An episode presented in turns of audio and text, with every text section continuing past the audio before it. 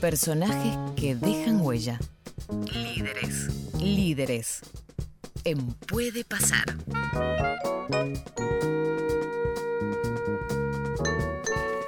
8 de la mañana, 33 minutos, casi 24 grados la temperatura. Lo prometido, Nicolás hace con nosotros. Líderes. Hola, Nico. Hola, hola, ¿cómo estamos? Bien, ¿vos? Muy bien, muy bien, muy bien. Eh, ¿Qué nos traes? ¿Qué nos ¿Qué tenés les preparado? traigo? Hoy traemos un maestro con todas las letras. Uy, De locos, porque hoy es miércoles de locos Hoy en el es un, programa. es un miércoles de locos. Eh, yo creo que los líderes todos están Sí. un poquito Sí, locos. está bien. Si no, no te parás Ajá. al frente de un grupo, no lo encarás día a día si no estás un poco chapita. ¿No vos decís que estás hablando del conductor también? Aplica para todos los Me líderes. conoce, tiene razón. Que, que no, vamos a no vamos a discusiones que son estériles. No ¿no? vayamos a cosas obvias. Pero bueno, es así, o sea, eh, pensalo en cualquier situación de la vida. Eh, El nene en el colegio, la nena en el colegio, la que se para frente al grupo y es la que lleva un poquito a la banda, es porque tiene ya ese gen de Es cierto, liderazgo. porque por ahí a los 4, 5, 6 años en una salita de jardín de infantes. Hay una o hay uno que está al frente. Sí. Bueno, en este caso nosotros vamos por los líderes y vamos a hablar de un maestro. Estamos hablando de Oscar Washington Qué Tavares. maestro, en serio. Es el elegido. Eh, y de la Admiración producción. total. Total admiración por Sí. este hombre. A ver, 73 años cumple ayer. Y de ahí la producción dijo, es el cumpleaños del maestro, merece su columna. O sea que alguna vez tiene buenas ideas esta producción. Eh, muchas, muchas. Eh, esta fue una que la verdad hay que resaltarle. Que no sea grande, ¿no? Porque después por ahí Sí, ya sí, se sí. se va al otro extremo, no, no, nuestro productor. Pero no, no. Fue idea de, del Colo porque ayer el maestro cumplió 73 años y es Tavares actualmente, obviamente, director técnico del seleccionado uruguayo. Pero aquí el detalle, yo no sé si todos tenemos tan claro de este número. Asumió su segundo ciclo, ¿no? Porque ya había estado en la previa del Mundial 90. 8 de marzo de 2006. 2006. 2006. El día domingo Sí. este domingo que viene ahora, va a cumplir 14 años de manera ininterrumpida a cargo del seleccionado uruguayo de fútbol. Es, Qué bárbaro, Es una barbaridad. Ostenta, con este dato de estar desde el 2006, el técnico con mayor cantidad de partidos dirigiendo a una misma selección nacional. El entrenador con mayor cantidad de mundiales, cuatro dirigiendo a un mismo seleccionado. Es el director técnico de la selección de fútbol de Uruguay que más partidos y durante más tiempo ha dirigido. Y en total son 210 juegos, 103 ganados, 52 empatados, 55 perdidos, el 49% de los puntos obtenidos en esos dos ciclos. 88-90 el primero Sí. y lo dicho, desde el 8 de marzo de 2006 a la fecha. Campeón de Copa América 2011 y obtuvo el cuarto puesto en Sudáfrica 2010. Como perlas, digo, para presentar una pintura de alguien que es eh, absolutamente conocido por todo el mundo del deporte y el fútbol en particular, pero que tiene eh, ese gen claro de líder desde una idea que desarrolla, desde lo estrictamente futbolístico, lo deportivo, pero después cómo ha conjugado una personalidad muy fuerte, que iremos repasando, y a su vez eh, el gen que él tiene porque es maestro en sí, de que ahora sea un maestro Sí, del sí, es- fútbol. no, no es ma- no le dicen maestro por esto Exacto. de Claro. qué maestro, sino porque es maestro y porque ejerció. literalmente. Total. Exactamente. Y tiene esa cuestión de, de poder llevar adelante grupos y, y- y combinar una personalidad muy fuerte con esa cuestión, si se quiere, paternal, que tal vez venga de, de su vocación de maestro. Y un poco esto contó eh, por qué él en el 2006 presenta el proyecto en la Federación Uruguaya y por qué él entendía que el grupo de futbolistas que eran de elite, eh, pero que no eran respetados en su país por esto de juegan por la plata en los equipos de afuera, pero después con la camiseta eh, nacional no rinden, él tenía que poder hacer convivir la pasión del uruguayo, del hincha uruguayo, con la capacidad futbolística de este grupo de jugadores. Y explicó en pocas palabras cómo él encaró al plantel, después terminó ganando la Copa América del 2011. van a robar la plata, que no ponen la pierna, que no ponen la misma, el mismo espíritu de juego en sus equipos en el exterior. Eso se decía acá. Entonces, se va a seguir diciendo hasta que demostremos lo contrario. Pero en ningún momento tiene que ser una justificación para dejar de hacer lo que tenemos que hacer. Y eso se fue haciendo, y ahora este grupo lo tiene en la piel. No precisa que yo le diga nada, cada vez hablamos menos de eso.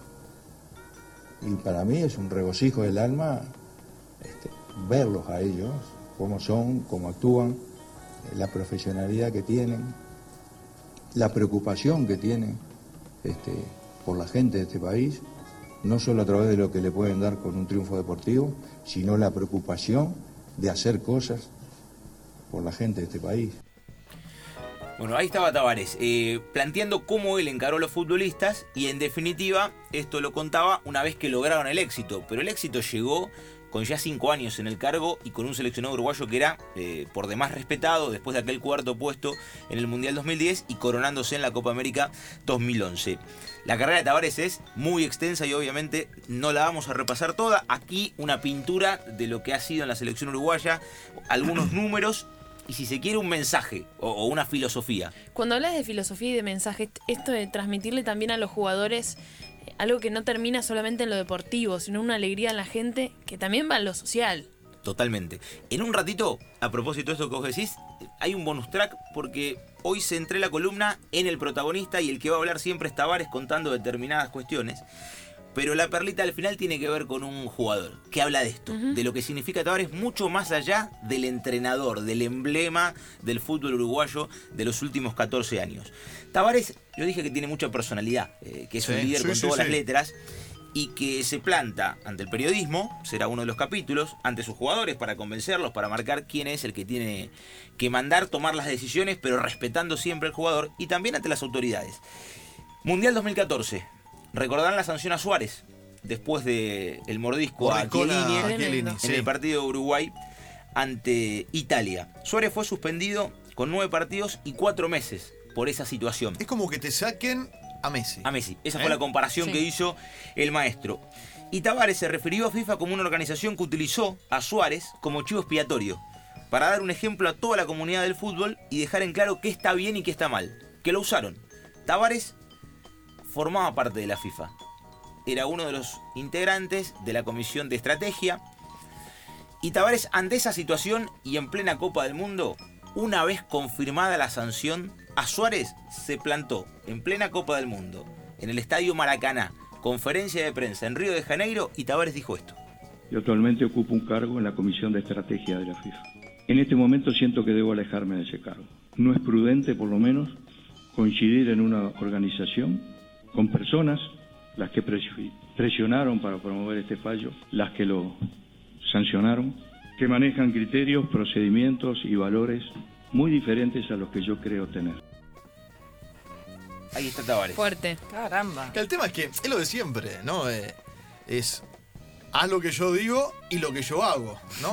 es eso, Tavares. La coherencia. No, no, no el dicho en sí. ¿No? Hay, Digo, es- hay que ser y parecer, ¿no? Claro, y, y recorrer de la mano ese camino. Y el contexto, ¿dónde? Claro, ah, claro. ya, eh, de ¿Y por con sí, quién? ¿No? ¿Y con quién? Porque está Suárez en el medio y la FIFA. es eh, loable y destacable ya la decisión que él toma de si no me siento identificado renuncio. Pero además el contexto dónde? En plena Copa del Mundo, en una conferencia de prensa oficial de FIFA, se plantó y dijo aquello. Suárez es otro capítulo eh, en la vida de Tavares para mostrar cómo se fue manejando en estos años y por qué es quien es, más allá de las capacidades futbolísticas. Uruguay fue a la Copa América Centenario, Suárez llegaba eh, lesionado y todos recuerdan aquel episodio del partido ante Venezuela. Eh, lo tienen presente cuando Sí, Suárez sí. va al banco de los suplentes, pero no estaba habilitado para jugar, no había firmado planilla. Uruguay estaba quedando eliminado con la victoria parcial del seleccionado venezolano y Suárez empezó a moverse con intenciones de ingresar. Suárez no había firmado planilla, no había eh, manera legal de hacerlo saltar al campo de juego, independientemente de que para Tavares Suárez no estaba físicamente para hacerlo. Pero aún, si el técnico se dejaba, entre comillas, convencer por la figura, Suárez no podía ingresar. Esto se conoció después, porque en el momento la transmisión internacional se quedaba permanentemente con Suárez, cortaba cámaras el director con Tavares porque se daba un Tavares mirando el partido, con un Uruguay que estaba obligado a remontar el juego, y Suárez golpeando el banco de los suplentes, parándose, agarrándose del acrílico, con una cara de traste importante y con clara intención de yo quiero ingresar, Uruguay se está quedando afuera de la Copa y yo necesito estar en la cancha. Bueno, Suárez obviamente nunca ingresó y se habló de una ruptura. Sin embargo, esa noche, para destrabar la situación, Tavares cuenta cómo fue y lo encargó a Suárez Qué lindo esto. en la concentración. El día que Luis este, tuvo aquel- todo aquel problema de- del vestuario, que no entraba en el partido y que y, y que después el hermano de- de- dijo determinadas cosas. Bueno, ese día le golpeó la puerta de mi habitación de noche y, y fue y habló conmigo. Es- Luis es una persona mucho más noble de, de, de los desbordes que muchas veces muestra su temperamento. Eso los hace por, por querer jugar al punto de haberse hasta olvidarse de cuál es la situación. Este, pero jamás para nada lo vinculo con algo que tenga una segunda intención, para nada. Y esa es una manera de, de entenderse, ¿no? Estar seguro del otro. Bueno, esa es una manera de estar seguro de uno mismo en las relaciones. Eh, siempre a mí lo que me llama la atención, digo, eh, es un personaje absolutamente conocido, pero cuando uno repasa preparando la sección millones de notas que, que hay de Tavares, es, el, es la serenidad eh, para contar todo, pero siempre para hacer lo que a él le parece lo más eh, justo. A mí me, me suena, me pasó lo mismo quizás con, con la columna de Isabela el otro día, ¿no? Hay una cuestión muy paternal Sí. de, estos, de este tipo de, de liderazgo y de técnico. Hay técnicos que vienen por otro lado, que te das cuenta que sus declaraciones y su relación con los jugadores es diferente. Y a Tavares lo veo como muy paternal. Sí. Muy, una cuestión muy de padre, muy de cuidado y de entender. Y esta cosa que vos decís de mantener siempre la calma es lo que transmite, lo que de alguna manera también tiene que transmitir un padre, ¿no? Una cosa de. Serenidad. Vamos con la calma, sí. Sin embargo, Tavares tiene mucha personalidad. Sí. Mucha personalidad. Y un punto histórico de Tavares hemos sido nosotros, los periodistas en Y general. siempre- no- siempre no digo estábamos. nosotros en particular. Eh, Tavares eh, no se ha callado jamás. Y entonces podemos hacer una película. De hecho, eh, ¿se acuerdan de TBR, por ejemplo? Sí. Citar. Hay eh, muchos informes dedicados especialmente al maestro Tavares y las conferencias de prensa, porque se ha cruzado cuanto periodista eh, lo ha intimidado o lo ha maltratado o ha mentido en alguna situación a criterio del entrenador y no se ha callado. Yo elegí un episodio. Eh, el año pasado, Copa América 2019, los penales definieron la clasificación de Perú a las semifinales. Uruguay eliminado. ¿Era acaso el máximo candidato? Aún por encima de Brasil en la previa de la Copa América del año pasado. Se hablaba de que era el torneo del seleccionado uruguayo. Uruguay quedó afuera en los cuartos de final por penales ante el seleccionado peruano de Ricardo Gareca. Llega la conferencia de prensa. Tavares en las primeras cuatro respuestas hace una autocrítica sobre todo lo que le había faltado al equipo un colega lo interpela. Y Tavares reacciona así. Yo no vengo a dar explicaciones, vengo a comentar el partido. Ni a usted ni a nadie le tengo que dar explicaciones. Este, y están en su derecho de hacer las cosas. O de decir lo que se le antoja. Yo no vengo acá a justificar nada. Si interpretó eso, se equivocó feo. ¿m? Así que eh, por algo no pudimos ganar. ¿eh? Y obviamente, dije en una pregunta, parece que usted no lo oyó, que equivocamos procedimientos en muchos momentos. ¿m? Entonces yo no estoy con el periodismo de resultados. ¿m? Somos los mismos, somos los mismos que cuando ganamos. Y de esta también vamos a intentar salir y estoy seguro que lo vamos a conseguir. Qué maestro, ¿eh? ¿Eh? Oscar Washington Tavares con nosotros. Bueno, ustedes fueron hablando de la cuestión paternal. Sofi decía de en cuanto al liderazgo y mucho más allá de lo estrictamente futbolístico. Tavares convivió en este tiempo con algunas dificultades físicas. Y muchas veces eh, se planteó si él debía seguir estando a cargo del seleccionado uruguayo. De hecho, él no es el, solamente el entrenador del seleccionado mayor, sino es, es el responsable total del fútbol, el de selecciones. el de selecciones de Uruguay. Desde la sub-15 hasta la mayor, donde además de coordinar, dirige. Un sábado a la mañana uno va a Posito en, un, eh, en una reunión de jugadores sub-17 y está el maestro mirando. Y está Tavares. Y había que buscar, o yo quería buscar algo para cerrar, porque esto es apenas una pintura, insisto, Tavares, de cada tema uno podría hablar horas, y porque son muchos los años y muchas las anécdotas, los torneos, los jugadores.